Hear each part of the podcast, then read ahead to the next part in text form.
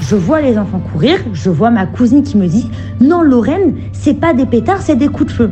Bonjour, bienvenue dans ce nouvel épisode d'Expliquez-nous le monde. 10 minutes pour tout comprendre sur un fait d'actualité. Bonjour Nicolas Poincaré. Bonjour Pierre. L'attaque d'une synagogue a fait 5 morts mardi soir en Tunisie. On vous explique.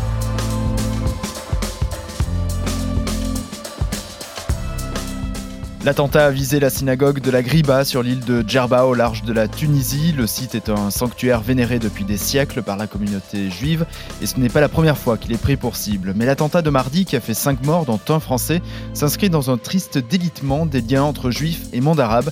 Trois bonnes raisons d'écouter ce podcast avec vous Nicolas.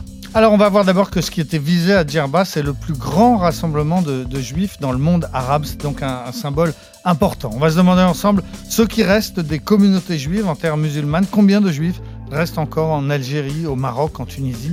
En réalité, pas beaucoup. Et puis, malgré tout, on terminera en disant qu'il y a aussi en ce moment quelques synagogues qui rouvrent.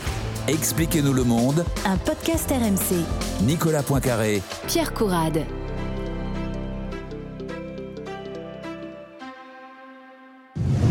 D'un coup, on entend des espèces de pétards. Et donc, euh, moi, avec ma, avec ma cousine, je dis à ma, cousine, oh, bon, bah, de toute façon, c'était sûr que ça allait terminer comme ça, euh, les pétards, etc. Et là, je vois les enfants courir, je vois ma cousine qui me dit, non, Lorraine, c'est pas des pétards, c'est des coups de feu. Là, mouvement de panique le plus total. Je me tourne parce que je savais que des enfants étaient en train de jouer. Je me tourne, je vois effectivement les enfants en train de courir et je vois un policier se mettre à terre et commencer à tirer. Donc nous, on entend une rafale de coups de feu. Donc, dans ce mouvement de panique, on commence tout à courir, à se cacher derrière des voitures. Moi, je m'en souviens de dire à mon frère Eli, s'il te Eli, protège maman, protège maman, prends-la, prends-la, prends-la. Des familles étaient en train de se protéger mutuellement. Euh, ma mère qui commence à pleurer, à supplier un monsieur qui était en voiture de nous prendre, il nous a pas pris. Et en fait, on, a trouvé, donc on commence à se cacher derrière des voitures. Et là, on, on trouve une espèce de, maison. On commence à se mettre dans cette maison. Et puis, on, se rend très vite compte que, bah, un, on rentre pas tous. Et deux, que bah, si le tireur, il est là, il vient et il nous fait une boucherie. Voilà le témoignage de Lorraine, une Française présente dans la synagogue de la Griba au moment de l'attaque de mardi. Elle décrit hein, la panique des pèlerins. Ils sont en fait des milliers venus du monde entier à se presser dans le lieu saint, Nicolas. Oui, alors la, synagogue de la Griba, c'est effectivement euh, sur l'île de Djerba, cette petite île très touristique hein, au sud de, la Tunisie. C'est un, lieu tout à fait exceptionnel puisqu'il y a lieu tous les ans euh, euh, le, ce qui est le plus grand rassemblement de, juifs en, terre arabe et, musulmane, un pèlerinage qui a lieu dans cette synagogue qui est la plus vieille d'Afrique. Elle a été construite il y a 2500 ans.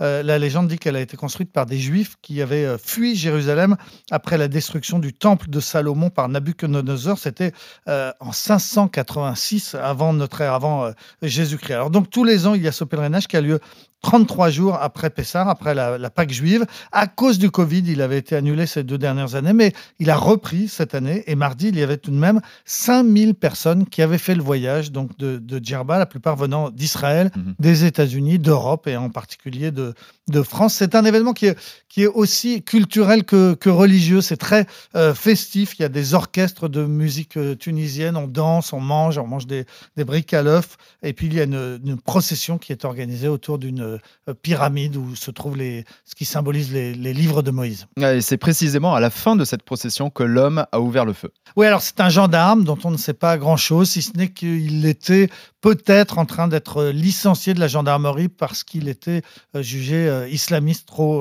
radical. En tout cas, ce que l'on sait, c'est qu'il a tué un, autre gendarme à une vingtaine de kilomètres de là pour lui voler son arme et ses, munitions. Puis il s'est rendu à la synagogue et il a ouvert le feu sur le dispositif de, sécurité. Il a tué, avant d'être lui-même abattu, il a eu le temps de tuer encore deux autres membres des forces de l'ordre et deux pèlerins qui étaient deux cousins, l'un tunisien, l'autre français. Le français s'appelle Benjamin Haddad, c'est un père de famille, quatre enfants, un Marseillais qui tenait une boulangerie cachère dans le 6e arrondissement de, de, de Marseille. On a découvert après, avec un certain effroi, que le bilan aurait pu être bien plus terrible puisqu'il n'était plus qu'à 50 mètres de l'entrée de la synagogue euh, lorsqu'il a été abattu. Il n'a pas pu rentrer, sinon effectivement ça aurait pu être beaucoup plus dramatique. Ouais, Emmanuel Macron a condamné cet attentat. hein. Il promet de lutter sans relâche contre la haine antisémite. Sur place, l'enquête se poursuit. En tout cas, euh, comme je le disais, ce n'est pas la première fois que cette synagogue est prise pour Non, il y avait eu un grave attentat déjà il y a une vingtaine d'années. En avril euh, 2002, la synagogue avait été euh, victime d'un attentat suicide.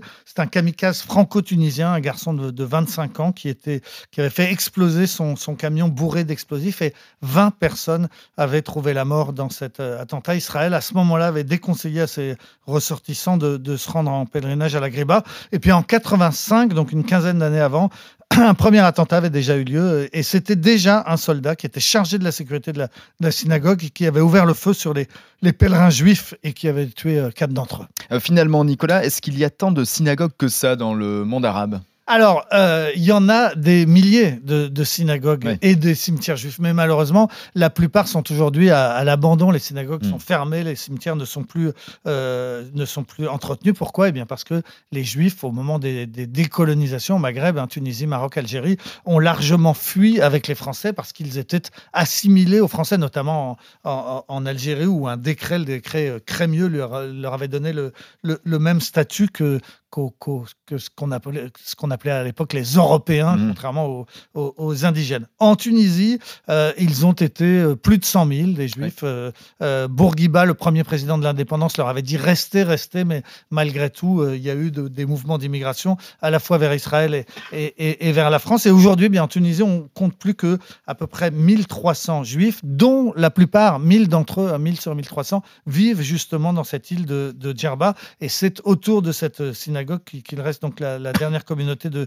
de juifs actifs en, en- en Tunisie. En Algérie, on en comptait aussi 150 000 des juifs qui vivaient avant l'indépendance. Ils sont presque tous partis donc en 62. Et les derniers, euh, eh bien, eux, ils sont partis dans, dans les années euh, 90, au moment de la, de la- de la guerre civile. Euh, dans les années 90, il restait encore une maison à, à- à Alger où Ouais. vivaient euh, euh, des vieux, les derniers, ceux qui étaient en gros trop pauvres pour partir et qui étaient un temps euh, protégés. Et ensuite, eh bien, ils sont morts de leur bol mort. Les derniers de- juifs les derniers ju- voilà, d'Algérie sont, sont, sont maintenant pratiquement tous morts. Il en reste peut-être un ou deux dans le pays, mais qui vivent très, très cachés. Ouais. Au Maroc, c'est différent parce que il y a une longue tradition de protection des, des Juifs. Mhm. le, le- le roi actuel, son père Hassan II, son grand-père Mohamed Euh, se voulaient les protecteurs des Juifs, avaient un ministre des Affaires juives, un conseiller, un proche conseiller, II avait un très proche conseiller euh, qui était juif et qui euh, s'occupait de la sécurité de, la communauté juive. Mais malgré tout, comme en Algérie, comme au Maroc, eh bien, beaucoup, beaucoup sont, partis. Ils étaient aussi presque 200 000 et aujourd'hui, il ne serait plus que, que 2000 qui vivent essentiellement à Casa et à, Rabat. Il y a à Casablanca un musée juif qui est sans doute un des seuls musées juifs du monde arabe. Ouais. Mais, mais bon, be- beaucoup de, beaucoup de juifs sont partis du Maroc. Et puis pareil, euh, par exemple, euh, en Égypte, il y avait une communauté juive. En Syrie, il y avait une communauté juive. À Bagdad, avant la révolution de Saddam Hussein, dans les années euh, 50, il y avait une très, très grande communauté juive qui tenait tout le commerce euh, du pays, qui était particulièrement euh, florissante et riche. Et, et- et ils sont tous partis. Alors, à ce moment, quand, quand Saddam Hussein a, a- a pris le pouvoir, moi, j'avais visité la dernière synagogue de, de- de Bagdad. C'était un, un vieux gardien qui me l'avait fait visiter, Ah ouais. qui m'avait dit qu'il n'y avait plus aucune cérémonie. hein. les Mm. juifs n'osaient plus venir à la, à, à la synagogue. Et lui, mais il, il tenait la liste et il savait qu'il restait en tout et pour tout dans tout l'Irak 80 juifs. C'est Ah ouais. pas beaucoup. Ouais, c'est toujours très émouvant hein, de, de visiter ces vieilles synagogues, hein, effectivement, euh, à Tanger notamment, et puis euh, un peu partout dans, dans le monde, des, des synagogues qui, qui vivent, qui vivotent, on va Mm. dire, hein, euh, grâce à- au soutien de, des habitants qui sont là et qui font visiter aux, aux touristes ou aux gens de, de passage. C'est quelque chose qu'il faut découvrir parce que ça fait partie aussi de, l'histoire de, de ces pays.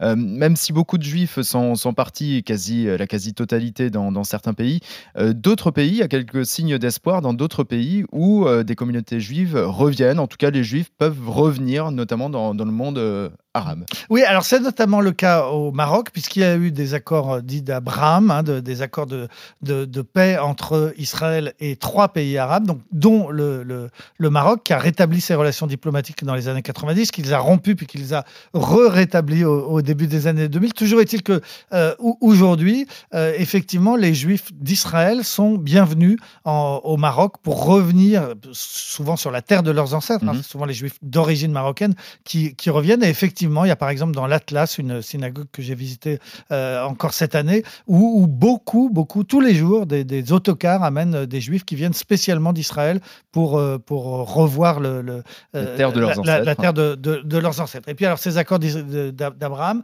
sous, sous l'égide des États-Unis, hein, ils- ils ont aussi concerné deux pays, petits pays du, du Golfe, Bahreïn et Dubaï. Mhm. Et à Dubaï, effectivement, il y avait une synagogue qui avait ouvert déjà en 2008, mais qui était, il faut bien le dire, très très peu fréquentée. Et puis là, en février dernier, on a inauguré un très grand centre interreligieux où on a construit trois magnifiques bâtiments qui sont trois lieux de culte, Mhm. euh, une mosquée, une synagogue et une église qui sont euh, qui forment comme ça un, un triangle et où les gens peuvent venir euh, pratiquer les trois religions monothéistes. On a Ouais. appelé ça le centre de la famille d'Abraham. Ouais. Ces trois religions se, se, se, se réfèrent à, à- à Abraham. Donc voilà, C'est le communisme, hein, vraiment. il y a aussi une petite euh, synagogue qui a rouvert à, à Bahreïn. C'est pas encore grand chose, mais enfin, Mhm. c'est quand même un signe. Après ces centaines de milliers de juifs qui ont Oui. fui le monde arabe pendant toutes ces années, euh, euh, il y, a, il y a quelques synagogues qui rouvrent. Et puis alors, Quelques lueurs d'espoir. et, et puis alors, il y a encore quand même deux grandes euh, communautés euh,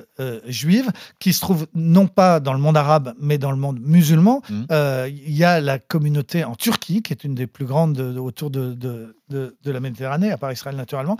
Euh, il y a environ 15 000 juifs qui Ouais. vivent euh, en, en Turquie. Et puis alors, curieusement, il y a aussi une très grande communauté juive qui vit encore en Iran. Ah oui Donc le, le pays euh, qui est le plus hostile euh, à, à Israël, du monde, hein. Israël, ouais, Ouais, ouais. le pays qui déteste Israël accueille en son sein une communauté d'environ euh, 10 000 juifs. Il y a des écoles juives à Téhéran, il y a des synagogues à Téhéran, Ah il y a un député Dans la juif- République islamique d'Iran. et il y a un député juif qui siège euh, à l'Assemblée nationale iranienne.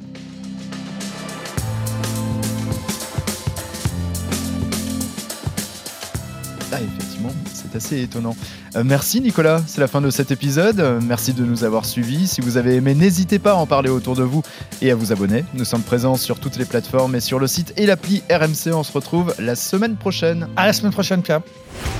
Retrouvez Nicolas Poincaré tous les matins à 6h50 et 7h50 dans Apolline Matin sur RMC.